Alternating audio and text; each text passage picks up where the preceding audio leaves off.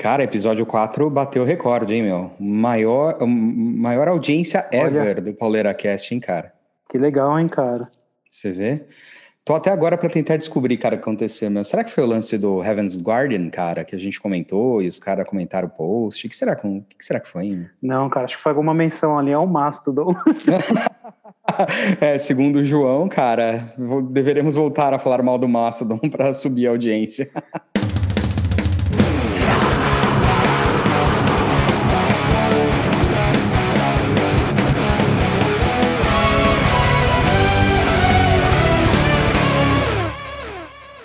Seis e 36 da tarde, Alex. Eu só não sei bem o dia, cara. Dia 22 de maio, 5 de junho. Que dia é hoje, cara? Cara, hoje, é, hoje já estamos no dia 5, 5 de junho. Olha só, cara. Ah, conseguimos driblar a final do Campeonato Paulista, mas não driblamos o, os problemas técnicos, né? Sim, mas foi bom não ter gravado no dia da final do, do Eurovision, cara. Tava, tava ah, é antenado é aqui nos italianos que ganhou. Foi, foi a Itália que ganhou, cara? Foi. E é uma banda de rock, cara. É legal. Olha, cara. Pois só é. Aqui que não, só aqui que o rock não ganha nada mesmo, né, cara? Ia ser bom Aliás, ter um, um Mercosul Vision. Olha só, né? E aí, sabe qual seria a música, né, do Brasil no Mercosul Vision nesse ano, né, cara? Hum, não, qual? Vamos dar as mãos. ah, peraí. Essa, essa é aquela música com com o MC, MC Guimê, é isso? Exatamente, e é Rafael Bittencourt, meu cara. Que que é isso? Oh. Polêmico. Olha só, cara, vamos aumentar nossa quantidade de haters e cancelamentos. vamos, Erasmo. Boa. Sem Bom, chegamos ao episódio 5 da segunda temporada do Pauleira Cast, e nesse episódio vamos pagar a promessa no primeiro bloco, né, Alex? Sim, finalmente, liberando a entrevista com o Leopoldão, cara, o Michel Leopoldão, querido baixista do Symphony X e Silent Assassin. Olha só, cara, entrevista gravada desde janeiro, né, Alex? Foi no final de janeiro, né, que você bateu papo com ele, né? Final de janeiro, demorou um tempinho para sair e vai sair também em paralelo no YouTube com as devidas legendas. Show de bola. Então, no episódio de hoje, a gente faz um react. Olha só que chique, né? Metido, moderno, né? a gente faz um react do, do, dos melhores momentos aí do Papo com o Leopoldão. E a versão na íntegra segue no nosso canal no YouTube. Segue a gente lá. Boa. Depois, depois do segundo bloco, comentaremos de alguns lançamentos e vamos ver se a gente continua aumentando o nosso, a nossa fileira de haters, né? Porque tem algum do Mastodon? Não, não, cara, falaremos de Dudu Falaschi. Mas depois a gente comenta mais, cara. Depois a gente comenta mais. Boa. E a gente fecha o episódio com as colunas do professor e da Bárbara. É isso aí, meu caro? É isso aí, vamos lá. Boa, Pauleira Cast, episódio 5, temporada 2021 no ar. Bora! Bora! E aí, meu caro, finalmente a nossa segunda entrevista com o músico de verdade nesse podcast. É verdade, cara. Tivemos a entrevista com o Índio nos episódios 5 e 6 da temporada passada. Boa. Batemos um papo com o Humberto, batemos um papo com, com o Thiago, mas Michael Leponde é o segundo músico de verdade com quem conversamos, né? O primeiro músico internacional desse podcast, né? Olha, é, é muito Tá, é chique, muita cara. coisa, né? Era muito chique demais, cara. Como foi o papo, cara? Você tocou com ele, cara? Eu tava na minha temporada Hammerfall, não consegui participar. Você martelo na construção? Puta merda, meu. Nem me fala. Ave Maria. Mas o papo foi bom, né, cara? Foi bem legal, cara. É, eu já tinha conhecido ele já de backstage uns anos atrás, quando ele tocou, acho que em 2007, no Via Funchal. E a gente trocou contatos e tudo mais. Aí foi assim que eu consegui a entrevista. A gente, hora ou outra, a gente sempre trocava um e-mail, alguma coisa. Aí na hora que eu mandei um e-mail falando que a gente tá rodando esse podcast, ele podia fazer uma entrevista com a gente. Cara, não deu outra, respondeu na hora, super solícito e falou: não, vamos embora, vamos bater um papo. E foi bem legal, cara, super simpático como sempre. Que da hora, cara. Bom, como a gente comentou, o episódio todo segue no YouTube, né? Desculpa, a entrevista toda, né, Alex? Segue no YouTube, certo? Isso, lá com as devidas legendas para pessoal poder acompanhar. E aqui vamos fazer uns reacts, né, cara? Vamos fazer uns highlights aí da entrevista, certo? Sim, tem algumas coisas bem legais aí. Bora lá. Vamos ver a entradinha do que ele gravou pra gente pro PauleiraCast? Claro, bora. Bora. Hey, everybody, this is Mike Lapon from Symphony X and Mike Lapon's Silent Assassins, and you're listening to Polera Cast. Nossa. Ah, que demais, cara. Que demais. É, é legal mano. que ele é super empolgado pra falar também, cara. E nem parece que tá. Acho que tu já passou dos 50 já. Boa. Cara, super empolgado. Legal. Muito bom. Cara, e aí, a primeira, acho que a primeira pergunta foi um, um Wikipedia fact check, não foi? Foi o Wikipedia check, é, Fact Check. Só não coloquei aqui, porque senão ia ficar muito grande o, o áudio pra galera acompanhar, mas pra quem não sabe, o nome completo dele é Michael é, Anthony Leponde III. Olha só, cara. É o, o Michael Anthony Leponde. É The Third, o terceiro, porque veio depois, lógico, do avô e do pai dele. E o Anthony, ele é, acabou falando que foi por causa do. Como fala? A primeira comunhão, né? Não, do Confirmation, da Crisma. Confirmation. Crisma, isso. Isso, isso. Olha É, só, cara. Porque ele é católico e tudo mais. E aí ele podia escolher o nome e escolheu o Anthony, na época de escola dele. Olha só. Então, Miguel Antônio. É, com- Miguel Antônio. Boa. Bora. Vamos ver mais um trechinho?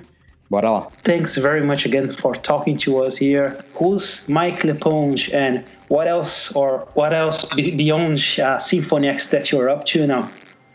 Sure. yes, I mean, um, most people know me as the bass player from Symphony X, and that's how that's how I guess I became famous in the heavy metal world. E aí, nessa primeira pergunta, o, basicamente, depois que a gente fez a, fez a curiosidade aí do Wikipedia Fact Check do nome dele, a gente perguntou pra ele, né, quem que é o Michael Leponge, porque parece algumas pessoas talvez ainda não conheçam, mas quem ouve heavy metal no geral conhece, sabe que quem é, quem é o baixista do Symphony X. É, mas é legal porque a gente pede para ele comentar é, que além do Symphony X, que outras bandas também que ele toca e Boa. como que ele entrou nessa história de heavy metal. Muito bom. Vamos ouvir, cara. Inclusive, ele fala da banda nova dele, o Silent Assassins. Vamos lá. For any of your fans who don't know, I have a solo project actually, and um, I've had this project since 2014, and it's called Mike Lapon's Silent Assassins. Pô, e esse Silent Assassins aí, pro pessoal que não conhece, talvez, que o, ou saiba, mesmo até fãs do Symphony X, talvez não conheçam muito do- do- dos projetos solos do, do Michael Leponge, são três álbuns que ele gravou, né, desde 2014. Que é o, o primeiro é o auto-intitulado, né, o Mike Leponge Silent Assassins, de 2014, igual ele falou. Depois, Uhum. On and Prophecy, 2018, e Whore of Babylon, de 2020. Boa. Não, e o que é legal, né, cara? É, pra quem ouve o, o, o Silent Assassins esperando um progão a lá Symphony X, nada disso, né, brother? É um lance mais metal mesmo, né, cara? Bem da origem do, do, do- da origem do gosto dele pro heavy metal, né, cara? É, e no próximo trecho aqui que a gente vai ouvir um pouquinho, ele comenta que é, traz ele um pouco de volta às raízes dele do, do heavy metal. Boa, vamos ouvir. Uh, I'm, I'm on my third album now, and uh, it's basically uh, classic heavy metal, power metal, different than Symphony X. No que se refere a, no tocante, sou no tocante, tá ok? no tocante a tocar baixo. Não, mas eu acho legal, porque o Michael Lepons, o Silent Assassins, ele toca baixo, guitarra, ele canta, né? Só que tem Uhum. participação também do Michael Romeo e do, e do Michael Pinello também, o tecladista do Sinfonia, que Boa. ele chamou e contratou uma galera. Fala um pouquinho das outras, das outras bandas também, né? Isso, é. Assim, nossa, ele tem um monte de projeto, né, cara? Ele to- tocou já com o Ross The Boss, que é um do- dos ex-fundadores do, do Manowar. Uhum. Mas também, acho que duas bandas que ele tá nativa agora é uma que chama Dead Reason, que é lá da área que ele mora, da região que ele mora, lá perto de New Jersey. E Legal. uma de metal mais sinfônico, que é uma coisa que ele falou que ele queria ter explorado mais também, que é o Everdawn, que tem uma, tem uma Show. vocalista é, mulher na, na banda.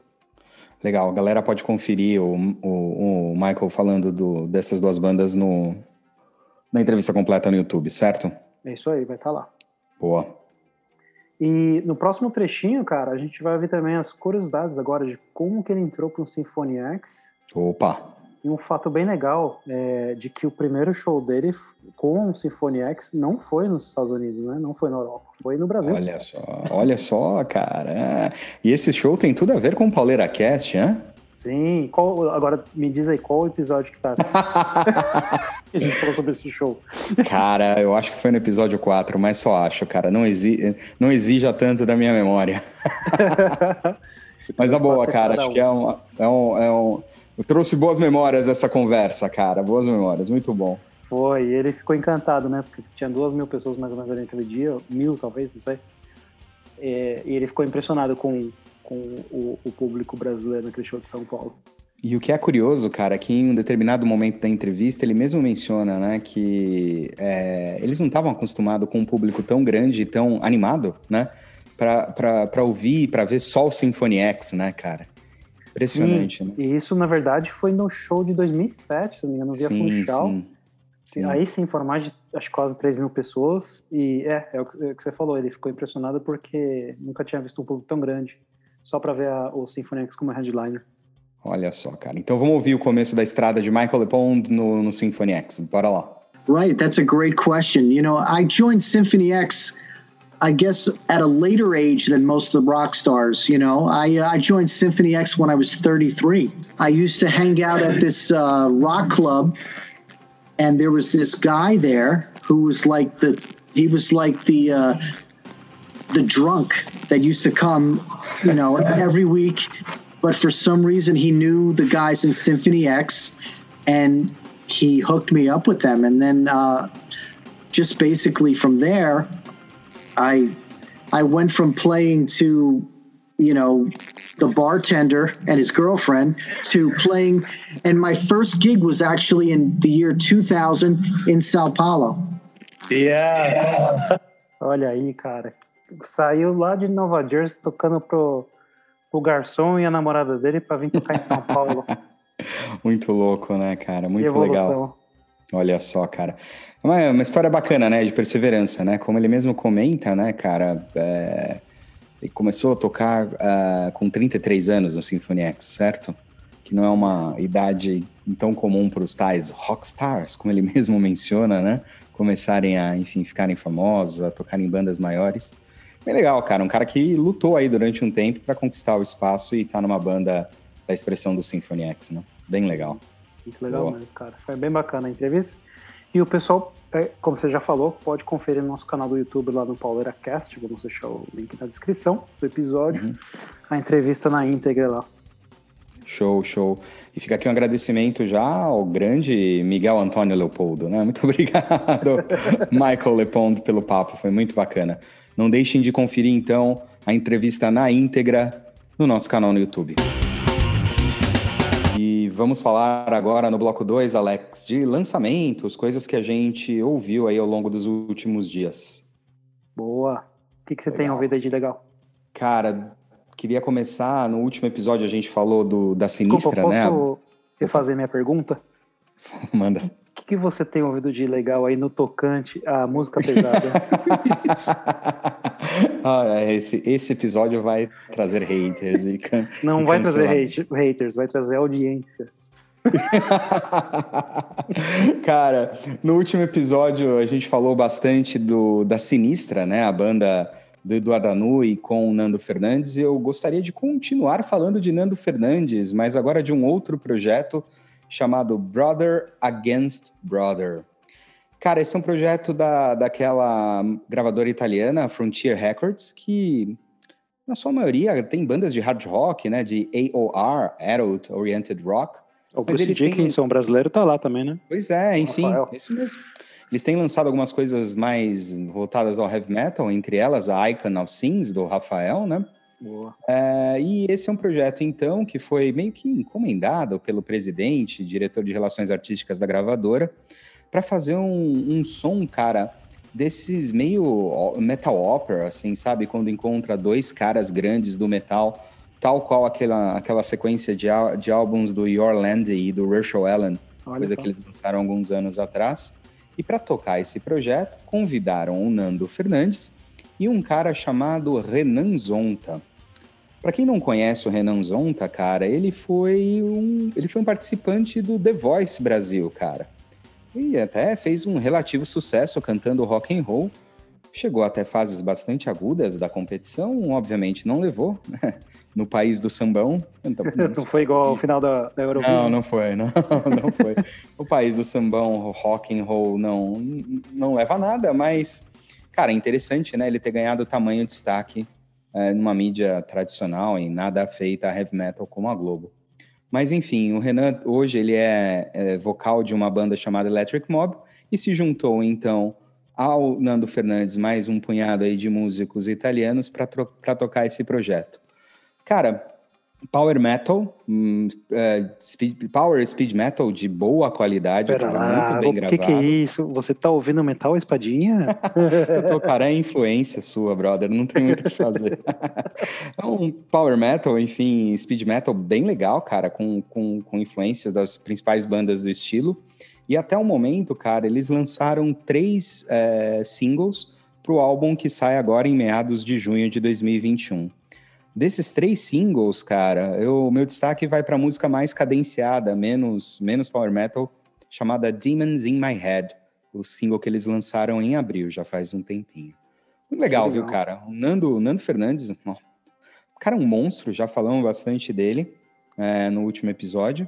E o Renan, cara, é uma boa surpresa, cara. O cara manda bem nos vocais, cara, manda bem na, na gritaria. A gente então, viu meu... o Nando tocando, cantando com o Hangar naquele show na do Dream Theater, né? Theater, né? É verdade, é verdade. Estacionamento do Credit Card 2008. Só, cara. Nunca corri tanto na minha vida para chegar num show como aquele dia. E pior que a gente fez teu pai correr também, né? Sim. É bom, ele joga uma bola, tá, tá em forma. É, então tá em casa. Cara, Brother Against Brother, bom, bom destaque, vale a pena ficar de olho. E já que a gente está falando da Europa, cara, o meu segundo destaque é uma banda espanhola chamada Sober. Cara, banda já veterana, tem aí seus quase 20 anos de existência, até um pouquinho mais. Começaram a trajetória lá em meados dos anos 90, quase nos anos 2000 ainda, se chamando Stone Sober. Uma banda, uh, banda batizada em, em, em, homenagem à música Sober do Tool. Uh, começaram, enfim, enfim, o primeiro CD foi lançado em meados lá dos anos 90 em espanhol, depois por alguma pressão da gravadora gravaram os, os álbuns seguintes já não já em uh, na, mentira volta. Eles começaram o primeiro álbum em inglês e aí por uma pressão da gravadora gravaram os álbuns seguintes uh, todos em espanhol tiveram um hiato aí entre uh, 2000 e, 2006 e 2010 devido ao falecimento de um dos músicos fundadores que infelizmente morreu num acidente de carro em Madrid. E desde então vem, vem lançando bons álbuns com alguma frequência, sempre tocando um hard rock com um pezinho no metal, muito bem feito, cara. Eles estão para lançar um álbum novo agora, também em junho, e lançaram alguns singles uh, ao longo das últimas semanas, e um deles, chamado Verona, é show de bola. Eu cheguei a te mandar, né, Alex? Você ouviu, né, esse single do Sober, né? Olha, eu ouvi e eu achei muito bom. Desculpa, eu tinha que fazer minha, minha imitação do Silvio Santos, que é outra coisa da audiência também. Boa. Cara, curti. Cara, muito, é muito, muito legal, bom, né? Não conhecia super, super bem produzido, cara, moderno é, e num idioma, cara, que a gente não tá lá tão acostumado, né? O que, dê, o que dá todo um charme pra música. Então, vale a pena ouvir o, o, o Sober, acompanhar aí os singles que eles estão uh, lançando para anteceder o, o, álbum novo que sai agora em meados de junho, como eu havia dito. Olha, Meu destaque, então, fica para Verona, do Sober. Boa. Você não está acostumado, fale por você, porque eu gosto muito de ouvir Rata Blanca. Oh, Rata Blanca, cara. El Guerreiro del, Arco-Íris. Né? cara, eu lembro de Rata Blanca no Fúria Metal, cara. Eu conheci Rata Blanca por Gastão Moreira. Menção 1 milhão 258 322 de Gastão Moreira no Pauleira Cast. Põe essa mas hashtag Rata aí. Blanca, cara. Oh, mas, cara, num, num, eu lembro de Rata Blanca e eu lembro de, anima, eu lembro de Animal também, né? Do, do, aqueles caras cantam em canção da Argentina, cantam em espanhol. Inclusive, né, o lead singer do Animal montou anos depois o De La Tierra com, com, Olha aí. com o Andreas Kisser e com o cara do Maná. Né? Chegaram a tocar no Rock in Rio, não foi? Sim, sim, bandaça, cara, bandaça. Sim. Legal, boa. E do teu lado aí, cara, o que, que você ouviu de novidade? Bom, do meu lado, falando em idiomas que não estamos tão acostumados a escutar no heavy metal, eu ouvi o novo, no tocante à, à banda de metal francês, eu ouvi o Gojira, cara, o novo Olha. Fortitude. Boa. E é, igual a gente tava conversando outro dia, né? É o, um, root, um Roots, Bloody Roots, depois de 20 anos, né? É, re- re- repassado nesse disco aí. Tem bastante influência, eles nunca negaram a influência deles de Sepultura também, né? É, lógico, não é uma cópia, então fãs, por favor, não, não nos xinguem, não nos odeiem. Mas sim, acho que tem bastante influência ali, principalmente por causa do tema, né, cara? A, a faixa, a carro-chefe ali do, do disco sai, ter sido o primeiro single, simplesmente, é, justamente se chama Amazônia, e um clipe muito legal ali, mostrando tudo pegando fogo, né? No tocante à floresta amazônica. Eu vou parar com isso, cara, desculpa. Para, cara. É, mas é, eu gostei muito também da própria faixa título, que é uma instrumental, que dá abertura para acho que uma das melhores, que é a The Chant, que ficou muito legal. Legal, cara. Eu, eu não conheço tanto Gojira. Fui ouvir muito por tua influência, por tua recomendação, e eu fiquei impressionado com a qualidade do som dos caras. E também com essa influência forte de Sepultura, né? A primeira faixa que abre o álbum, Born for One Thing, parece o Max cantando, né, cara? Sim, bastante. Tem, inclusive, no YouTube, se você procurar, tem. Quando eles tocam shows ao vivo, tem alguns covers que eles tiram do Sepultura ao vivo, deve ficar bem, bem legal. Aliás, arrisco dizer que às vezes fica bem mais legal na versão deles. Olha a deles- polêmica. Mas assim, cara, tava bem guardado um álbum do Gojira, né? Porque acho que desde 2016 que eles não lançam um disco aí de estúdio, o último show Magma. Já fazia um bom tempo que eu estava devendo uns, é, um álbum para os fãs. E esse disco, ele parece que é meio que uma continuação daquele disco. Não mudou muita coisa. Então tem até aí, tá dividindo opiniões na internet aí, o pessoal falando que é um disco bom, mas ficou um disco regular. E isso quem tá falando são os fãs mais die hard da banda. Eu, eu particularmente gostei, acho que é porque também não sou um, um- um grande fã de Gojira, eu respeito muito o som deles, mas é, eu achei que ficou um, um trabalho bem sólido. Legal, cara. Metal moderninho, né? Bem, bem, bem, bem, bem feito, cara. Bem legal mesmo. Sim, franceses do Boa. Gojira aí. Muito bom. E aí, E- cara, é. falaremos de Vera Cruz e Dudu Falaschi, né? Vera Cruz, como é que você falou outra vez? Um Holy Land com Cara, é mim, é, né? Pra mim, é o sen- sentimento. mu- Muita gente tem, tem falado, né, que o, que o Vera Cruz é uma tentativa do, do, do, do Eduardo fazer algo parecido com o Temple of Shadows, né? Sim. Mas, cara, pra mim, o Vera Cruz soa como um Holy Land on Asteroids, assim, sabe? mais rápido, mais firulento, mais eh, fritadão. Não Pedal sei, duplo cara. vezes quatro. Nossa, cara, pelo amor. É, cara, assim, é, o especialista de metal espadinha aqui na casa é o senhor, né? Enfim, não, ouso, ouso palpitar, mas é, cara, é inegável a qualidade dos músicos, né, cara? É inegável a qualidade do trabalho, né? O, as versões físicas, né, que, que, que eles produziram com, com, com o livro, com o encarte, com a. Acho que até mesmo a própria caixa onde vem o CD, o o negócio material é tá, im- tá impecável. impressionante, cara. Mas sei lá, cara. De novo, me deu o sentimento de algo passado. E o que, que você achou, cara? Eu ouvi, eu reouvi, ouvi de novo e cara, a, me- a- a mesma banda, né? Tá, tá, tá tocando com a mesma banda ainda, com Roberto Barros, Diogo Mafra, é, o Aquiles na bateria, né? Que é, dispensa aí comentários da qualidade dos músicos, lógico. Sim. Mas é.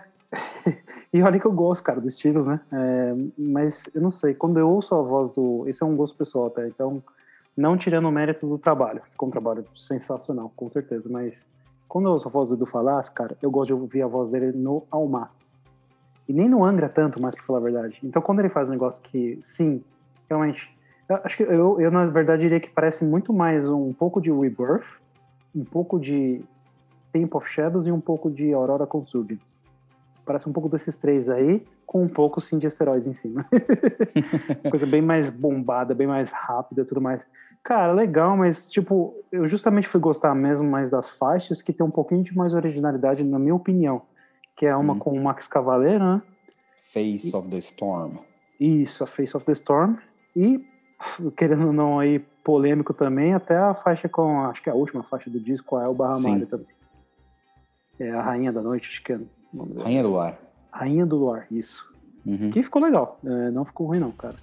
E, e, acho que porque ficaram os mais originais. É, o resto, puta, cara, se você pegar os três lá do, do Angra, é, da fase do Falasque, os três primeiros do Angra com do Falasque, é aquilo lá, remixado.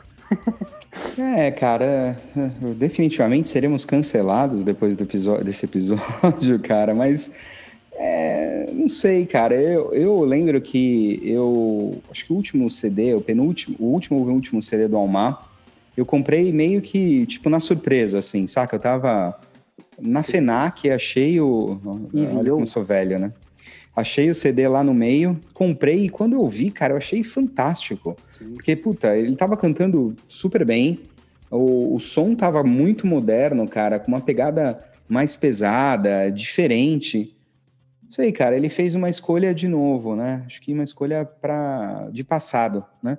Obviamente que vai atender aí uma legião de fãs da fase Falasque no Angra, mas eu acho que não não leva a carreira dele eventualmente para frente. E com todo respeito, né, cara? A gente já falou do, do, do Falasca aqui algumas vezes, né, cara? Uhum. Goste ou não goste do cara, ele tem importância na cena, né? Desde Sim. o desde o Mitrium, pelos Symbols, né? Obviamente o trabalho que ele fez no Angra e Angra e no Almar e agora na carreira solo, né? Enfim. É, acho que a gente sei, cara, eu esperava de... algo mais moderno. Eu acho que a gente teve sorte de é, começar ouvindo o Edu, a voz do Edu, com Symbols, né, cara, e com Mitrium. Então, hum. Pega a molecada é. que já não é, não é, tão mais molecada assim, que começou ouvindo a voz dele com Angra, é esse é o público dele hoje em dia. Então, talvez é, uma opção aí até mais comercial, mas para ele poder vender. Ah, e não dá pra jogar, é, né? Tem que vender. É, eu vi... É verdade, cara. E eu ouvi em algum desses canais no YouTube, lamento não citar a fonte porque não lembro, mas só na pré-venda, na pré-venda, eles fizeram 500 paus, cara, 500 mil reais na pré-venda, cara. Olha aí, tá vendo? Pois é. Já, já pagou o show lá do. O, o polêmico show lá do. Já pagou o Rafael Bittencourt. Boa. advogado já. Boa.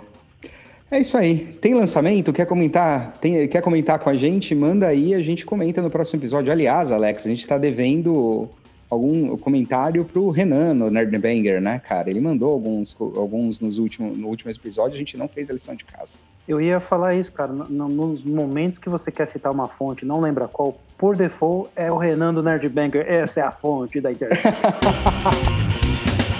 Bloco 3 do episódio 5 da temporada 2021. Pensei para não errar agora, Alex, do Pauleira Cast. Vamos temporada, aí com mais. Temporada 2021 ou temporada 2? Temporada 2, 2021 é que eu tenho que dar uma mesclada. Boa. É, no, no, tocante, as... no tocante a Porra, você falou que você ia parar com isso.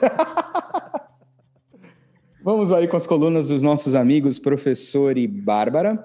O professor fecha a história do blues e a influência desse estilo musical no rock and roll com a segunda parte da coluna dele. Você me deu Dessa medo, viu, ele... cara? É, é cara. Pé junto. vai falar do... Pois é, ele vai falar do cramulhão, do capiroto.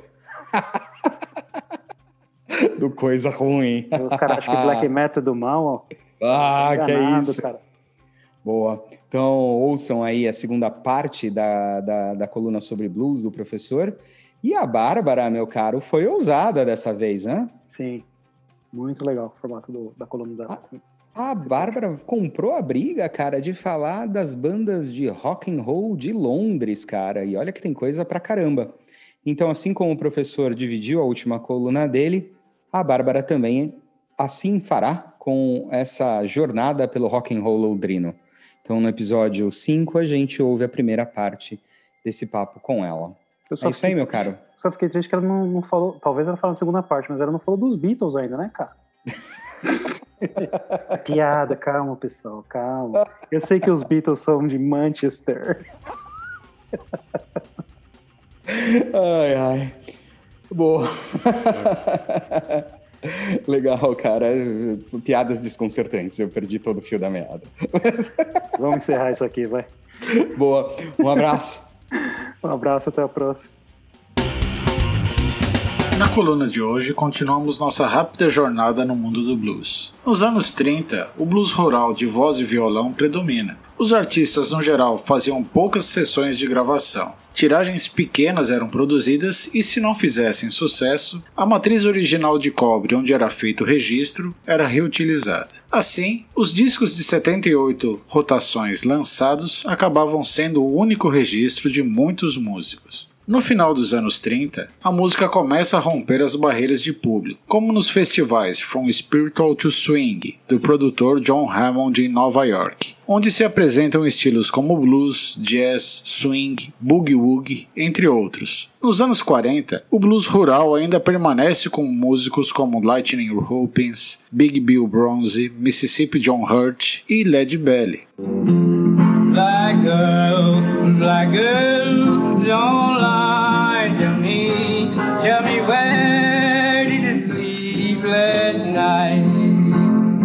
mas a base vai mudando para as guitarras elétricas. Ainda assim, o blues começa a perder audiência para estilos como o rhythm and blues, que em 1949 passa a ser uma categoria específica da Billboard. Em 1950, é fundada em Chicago a Chess Records, que viria a se tornar uma referência do blues, projetando músicos como Muddy Waters, Little Walter, Sonny Boy Williamson II, Coco Taylor, Willie Dixon e o grande Howlin' Wolf.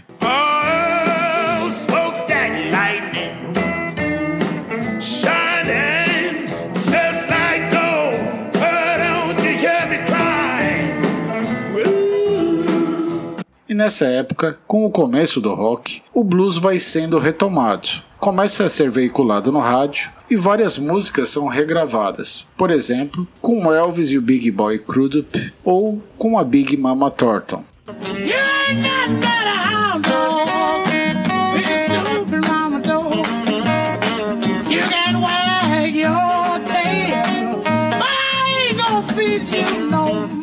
Mas sobre esse início do rock a gente vai falar mais num outro dia. Nos anos 60, uma nova onda resgata o blues. Surgem nos Estados Unidos publicações e pesquisadores interessados naqueles registros que resistiram ao tempo, às vezes um único disco gasto que sobrou. Buscaram também os músicos, em grande parte já idosos e com problemas de saúde. Um exemplo é um dos favoritos desse professor, o Skip James, que havia deixado a carreira após umas poucas gravações em 1931 e é reencontrado em um hospital em 1964. People, if I ever can get up off of this old heart-killing floor, Lord, I'll never get out this low no more. Claro que não se fala de blues sem mencionar o Robert Johnson. Em duas sessões, nos anos 30, ele gravou 29 músicas. As causas da sua morte em 37, com 27 anos, são sujeitas a especulações que incluem envenenamento. Mesmo tendo fama limitada na sua época, acabou assumindo o papel de representante das origens do blues após o lançamento em 61 de uma coletânea intitulada King of Delta Blues Singers, na época, ainda não se conhecia sequer a aparência do músico. Suas primeiras fotos confirmadas só foram localizadas em 73. Isso fomentou várias lendas, entre elas a de um pacto com o diabo em troca da habilidade musical. Uma das narrativas diz que Johnson teria ido a uma encruzilhada à meia-noite quando surge um homem negro enorme e bem vestido, que pega o violão, afina, dedilha e o devolve ao músico. E o pacto está selado. A arte do Robert Johnson inspirou muita gente. Ele teve canções regravadas por vários artistas, entre eles Led Zeppelin, Cream e os Stones. Well, I was lonesome, I felt so lonesome, and I could not help but cry. All my love's in vain. Aliás, a ligação do blues com o capiroto vem de longe. Pete Wetstraw, músico bem conhecido e também dos anos 30, se auto-intitulava The Devil's Son-in-Law, o genro do diabo, e como o alto xerife do inferno. Referências ao diabo são muito comuns nessas músicas do blues dessa época. Nos anos 60, o blues encontra forte ressonância junto aos jovens músicos ingleses, onde surgem festivais e bandas do estilo, como o Blues Incorporated de Alexis Corner, por onde passaram Charlie Watts, Jack Bruce e Ginger Baker, além de palhinhas de gente como Kate Richards, Brian Jones, Rod Stewart e Jimmy Page ou a John Mayall and the Blues Breakers, que contou com Eric Clapton e Mick Flatwood. O Black Sabbath se inicia como Earth, tocando blues. Quando há a chamada British Invasion nos Estados Unidos, com Beatles, Stones e outras bandas, eles fazem questão de trazer aos palcos e TVs aqueles bluseiros nativas desde os anos 30, que eram desconhecidos do grande público norte-americano. Outros bluseiros também influenciaram o rock norte-americano nessa época, como T-Bone Walker, Bo Diddley e Elmore James. E também vem dessa época lendas como Buddy Guy, B.B. King e John Lee Hooker. Atualmente, o blues segue vivo, com gente como Joe Bonamassa, Steve Ray Vaughan, Robert Cray, Samantha Fish, Bonnie Raitt, com o angolano Nuno Mindeles, com os brasileiros do blues etílicos e os Songhai Blues do Mali. E há também muitas bandas de blues rock, como a norueguesa The Devil and the Almighty Blues.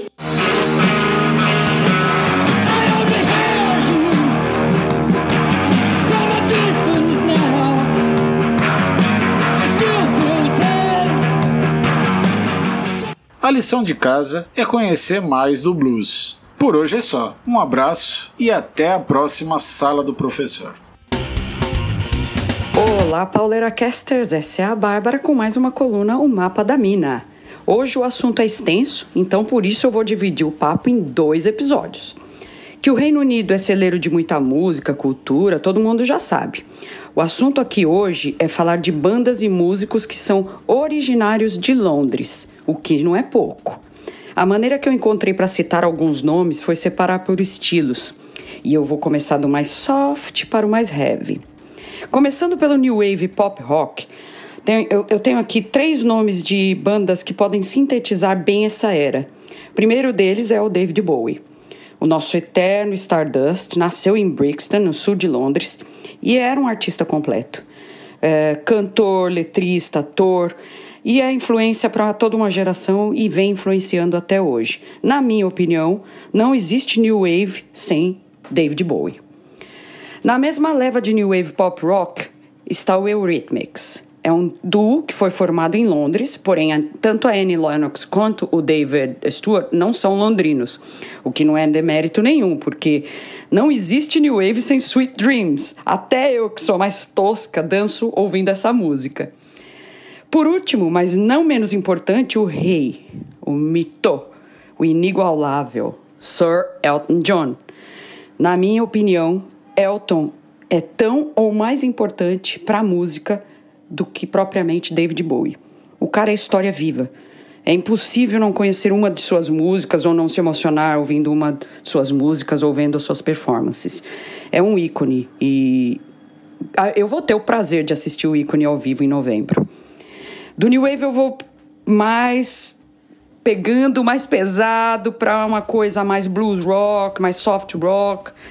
A, prima, a primeira banda desse estilo que vem na minha cabeça é o Cream. O jovem Eric Clapton, com a sua voz poderosa, Uh, e uma dupla de amigos mostraram para o mundo que sim é capaz de fazer, é, se é capaz de fazer um power trio, é, uma potência, de um power trio é capaz de fazer uma potência de música. E tem uma importância gigante para a música, o Cream. Imagina se, se, se não houvesse Cream, quem é que influenciaria Led Zeppelin e Deep Purple? Só isso já prova que, não, que quem não gosta de Cream não gosta da vida. Uh, nessa seara blues rock também vem o The Yardbirds, que é o grupo do clássico grupo de Jeff Beck. Pelo grupo também passou Eric Clapton e Jimmy Page nas guitarras. E Jeff Beck é o mestre das guitarras. Ele, ele particularmente me emociona demais, assim. Então, enfim, é o quinto maior guitarrista do mundo. Então, Não dá para falar também de soft rock londrino sem citar uma das minhas bandas favoritas, que é o Fleetwood Mac. Com integrantes americanos, uh, mas ela foi efetivamente formada em Londres. Então, o Fleetwood Mac é uma das bandas que eu digo que dor de cotovelo não faz mal a ninguém. Ao vivo eles são impagáveis, na formação clássica então não se fala, né? Impossível, é uma coisa absurdamente é, incrível. Eu vou aumentar um pouquinho agora o peso e eu vou seguir para o rock progressivo, psicodélico. Tenho que dizer que essa não é realmente a minha praia. É, é muita informação num som só para o meu gosto musical. Mas há quem diga que Pink Floyd é bom. E quem sou eu para discutir, não é? UFO e o Uriah Heep também encabeçam o rol de bandas londrinas de progressivo, mas sinceramente não me apetecem.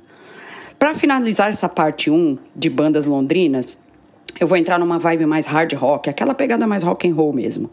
A primeira banda que, que surge aqui na minha, na minha cabeça é o The Jimi Hendrix Experience. Sim, Jimi Hendrix é, era americano, mas se mudou para Londres com a namorada que era inglesa e aqui viveu e morreu. Uh, seu flat é hoje um museu e é uma viagem na história visitar o flat onde Jimi Hendrix foi, viveu e foi encontrado morto. Led Zeppelin e Queen fazem parte desse rol mais rock and roll e são bandas que, na minha opinião, deixaram um legado incontestável. Mas cá para nós, Adam Lambert, você é chato pra caramba. Sim, tenho que citar Rolling Stones aqui, mas muito contra a minha vontade, tenho que, que dizer. Nunca gostei de Rolling Stones. Diz a lenda por aqui que os verdadeiros briguentos e bad boys do rock and roll eram os Beatles, que nascidos e criados em Liverpool, uma cidade de operários, é, eram, eram considerados os, os bons moços do rock and roll. Na verdade, eles não eram os bons moços, eles realmente eram os briguentos e bad boys. E os Rolling Stones levaram essa fama só pelo estilo com o qual eles se apresentavam no palco, mas que na verdade eram os playboys londrinos. Bem, por hoje o Mapa da Mina fica por aqui. No próximo episódio seguiremos com a parte 2 dessa coluna. Não perca! Bye!